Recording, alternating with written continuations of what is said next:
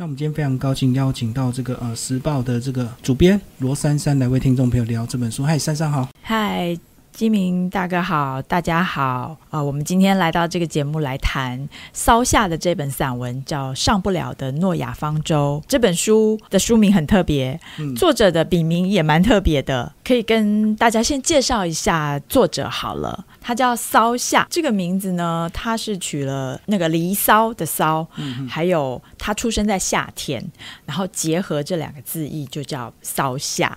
然后他之前呢，其实主要是写诗，那他出了两本诗集。对，因为我们知道像《离骚》啊，《诗经》就是那个上古时代的诗歌，所以他是原本是一个诗歌底子的作家。那他的诗集呢？呃，有一本叫第一本叫做《濒危动物》，再第二本叫《菊书》，风格都蛮不一样的。不过主要有一个共通点，就是他会谈一些性别议题的的主题。那因为他本人他也不会演，他是呃女同志的身份，对。那但是这本算是他的第一本散文集，他却没有琢磨，就是没有。主要在注重这个性别议题的部分，而是分享了他成长的过程。嗯，然后他是高雄人，高雄的成长经验在他生命里头留下了很多有趣的、精彩的回忆。那他就用一种有一点幽默感的笔法，然后也有时候也带着一点自嘲跟感性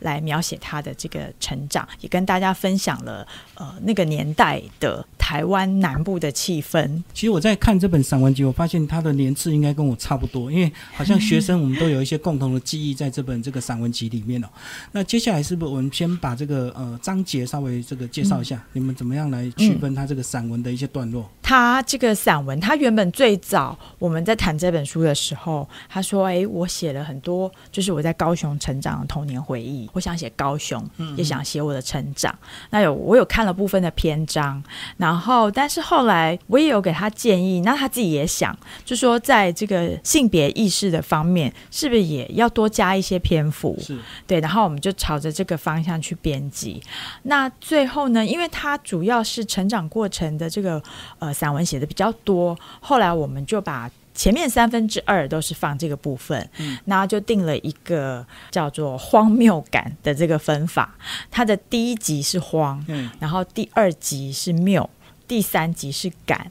那荒谬感。加在一起是一个词，好，那我们都可以体会，有点荒谬。但是分开来的话呢，这个“荒”的意义就是有点像。宇宙洪荒，就好像是这个人初成长的时候，他对世界还比较陌生的时候，那种洪荒之感。然后再来第二集到缪，那缪呢，就是比较是进入有点青春期，那他就是发现这个世界跟他小时候看的好像不太一样，有一些荒谬的部分啦。但是那是青春期看世界的方式就比较荒谬。然后再来就是进入了感这一个章节，那感的话就是有各种的。对人生的感触啊，然后对自己身为同志的感触，跟面对社会，还有他读书的感触啦。那可以说第三集比较感性一点。所以，呃，我们来看他这本作品集，其实呃，大部分是以这个过去他的回忆为主，到最后呢，用感性来收场。对，就开始聊了一些他跟人互动的一些情感。是，嗯，那其实你在看他这些章节，应该有很多跟自己的嗯呃年代应该蛮近的。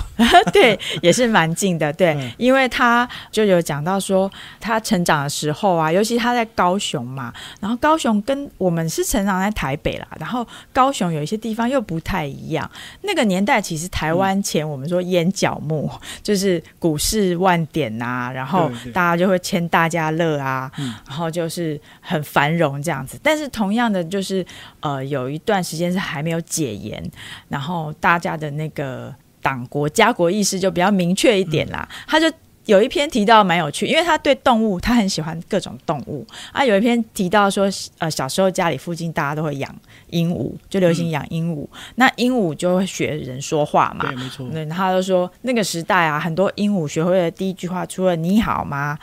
啊，或者假爸呗，然后。另外一句就是“中华民国万岁”，然后 就是很多鹦鹉都会讲这一句，然后就觉得很有趣。因为在可能现在的年代或现在年轻人就会觉得，啊，这个口号好陌生哦，所以这也反映了一个时代感，这样子很有趣。对，是。它里面呢，其实有提到有一有一个章节是讲到这个呃，他在录影带店打工，嗯对不对？然后那时候真的呃，我小时候大概国小国中那个时段也嗯很爱看录影带，嗯然后那时候还分这个大带小带，对然，后他们的工作呢，就是在客人还完片之后，他就要先把每一个片子都倒好带，是。甚至呢还要大量的拷贝这样子。对对对，因为就是录影带就是用租借的嘛，对，所以你越是热门的片子，然后你就要拷贝越多卷，多，然后以备大家一直都来借，你还有东西可以租出去。所以呢，他后来就发现，就是呃，因为那是他亲戚开的啦，他就在那边帮忙嘛。后来就发现那个最热门的就是港剧，然后还有什么以前叫小叮当，现在叫哆啦 A 梦。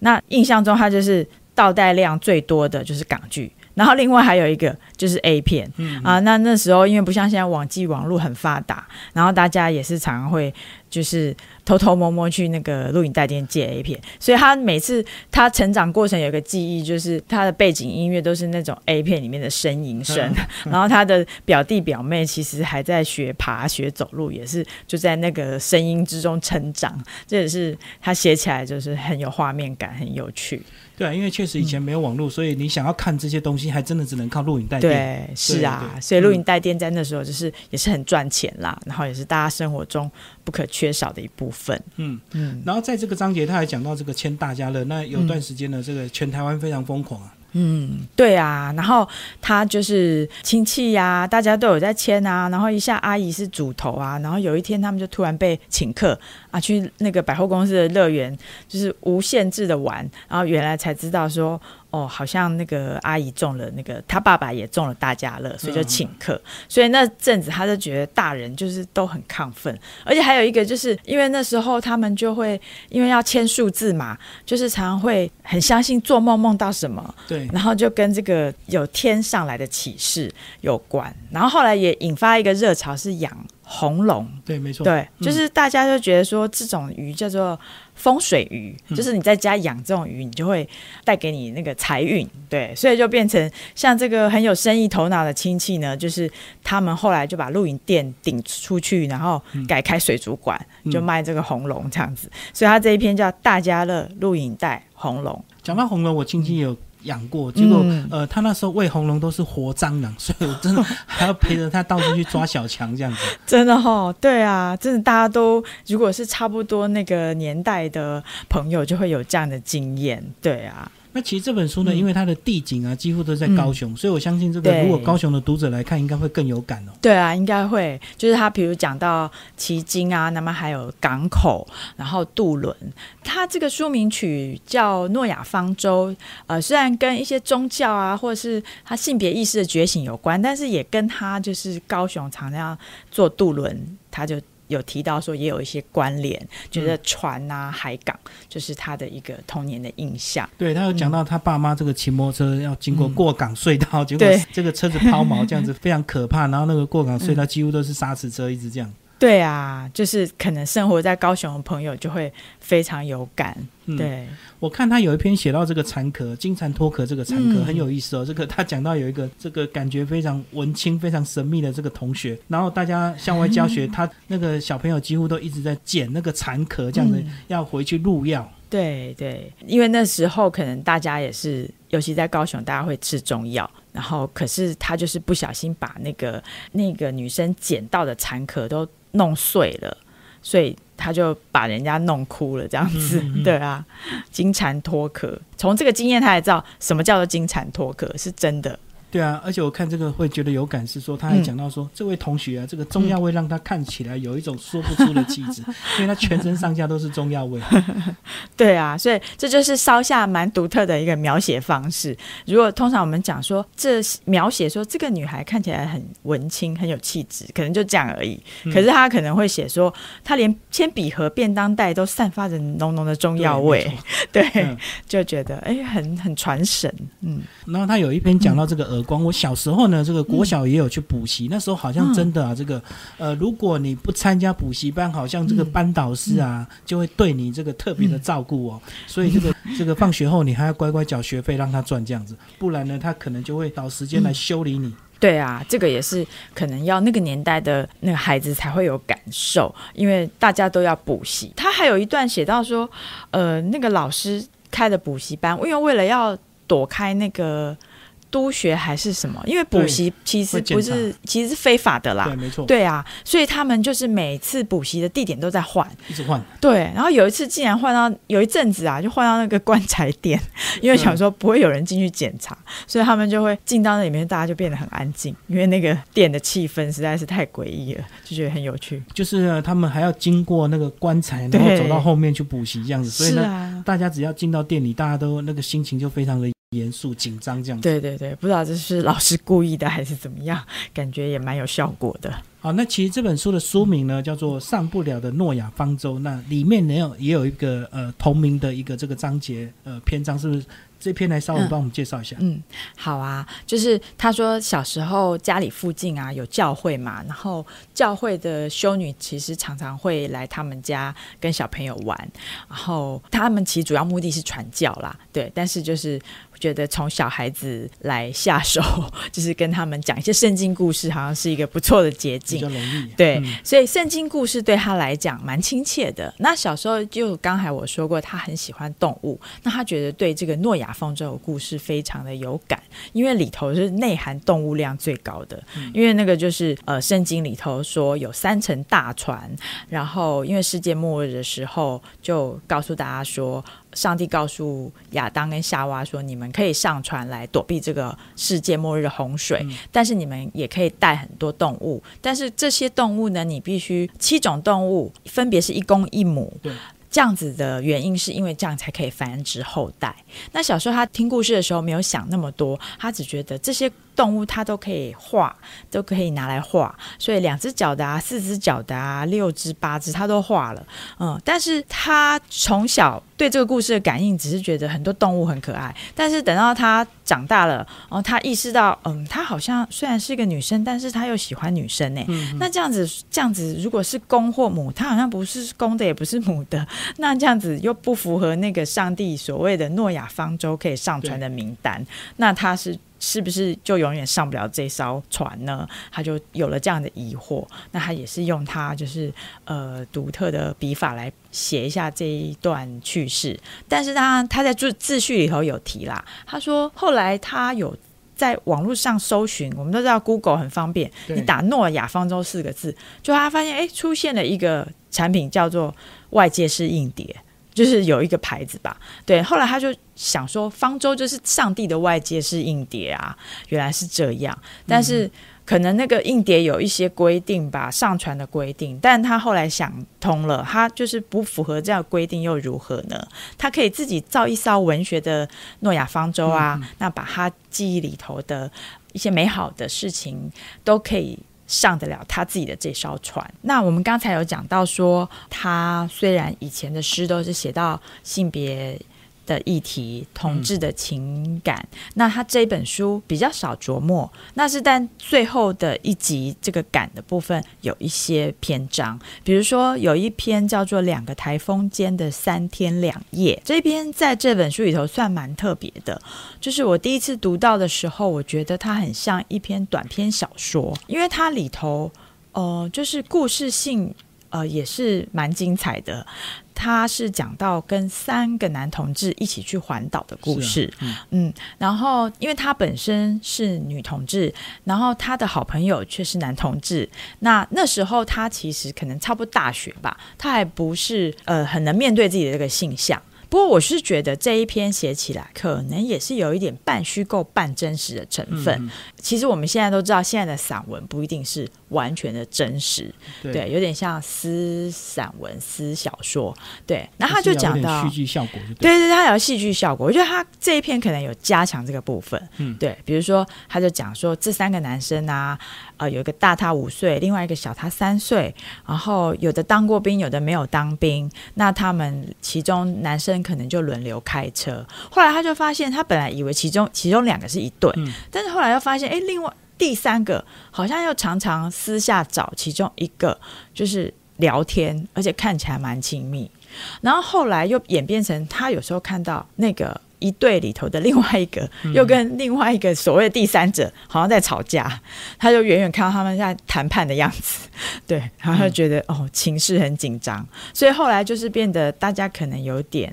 呃，那个三角恋有点爆开了，就是回程的时候就要摊牌，就对。对，就摊牌，然后回程的时候就可能有一个不开心，他车子就开很快，后来就不小心出了车祸。嗯嗯，那车祸还好，大家都是没有什么大碍啦，就是没有真的有人重伤或什么，就是休养一下就可以了。但是他也是有点被吓到，但是他事后就是慢慢的觉得，其中有一个男同志就有跟他聊天啊，还带他去剪头发啊，嗯他就跟那个发型师说：“哎，你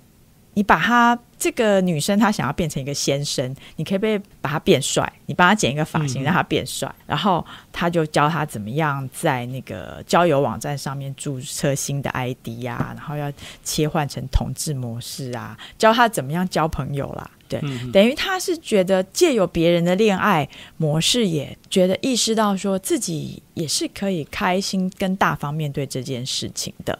哦，那渐渐的，他就敞开心胸，就是光明正大做一个开心的女同志。对，那如果听众朋友你读完这本书对作者有兴趣，你可以嗯。最仔细的来看最后一一个章节，最后一个章节他就呃嗯。写了蛮多关于他的比较真实的一个情况，叫做只有一种性别是。是不满足的，他也把他这个嗯。性向也写出来，来帮我们嗯。介绍最后这一篇。好啊，他这一篇呢，其实他是在今年初的时候，呃，应该是说二零一八年底啦，他去东京参与了一个台湾现代诗的一个一个论坛。那这个现代诗去。论坛会找他呢，也是因为他之前的两本诗集就是写的是女同志的情感嘛，那所以他在那边就有发表一篇短演讲，那他也把这个样子的演讲来跟读者分享，因为这个演讲写的就是他个人的经历，所以并不是像他那种很严肃的演讲啦。比如说，他就讲说他的父亲是本省人，嗯然后母亲是外省人，他就是所谓的偶尔罕籍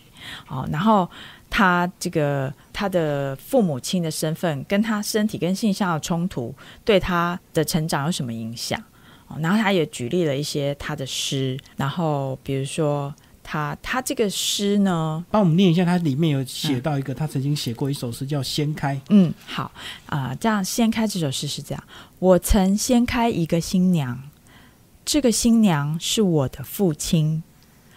我曾掀开一个新娘，这个新娘是我的母亲。今天我的任务是要掀开一个和我同国的新娘，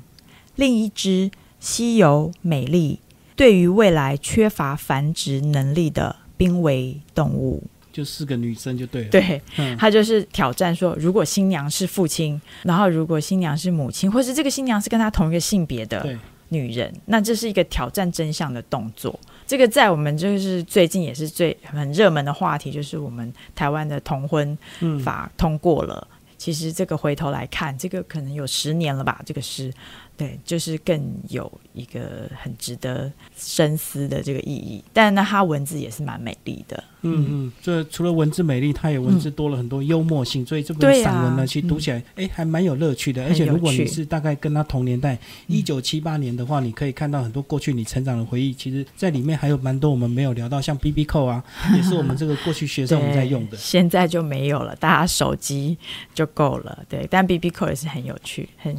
期待大家可以来读一读。好，那最后请我们这个呃主编罗珊珊嗯来为我们总结这本书《上不了的诺亚方舟》稍下所写。这本散文呢，就是不同于我们常见的华文散文，它不是说美文式的讲着呃抒情的风花雪月，或者是很多内心的那种细微的感触，它是呃用幽默的笔触来描述自己的成长，然后也用感性自嘲的语调面对自己的性向。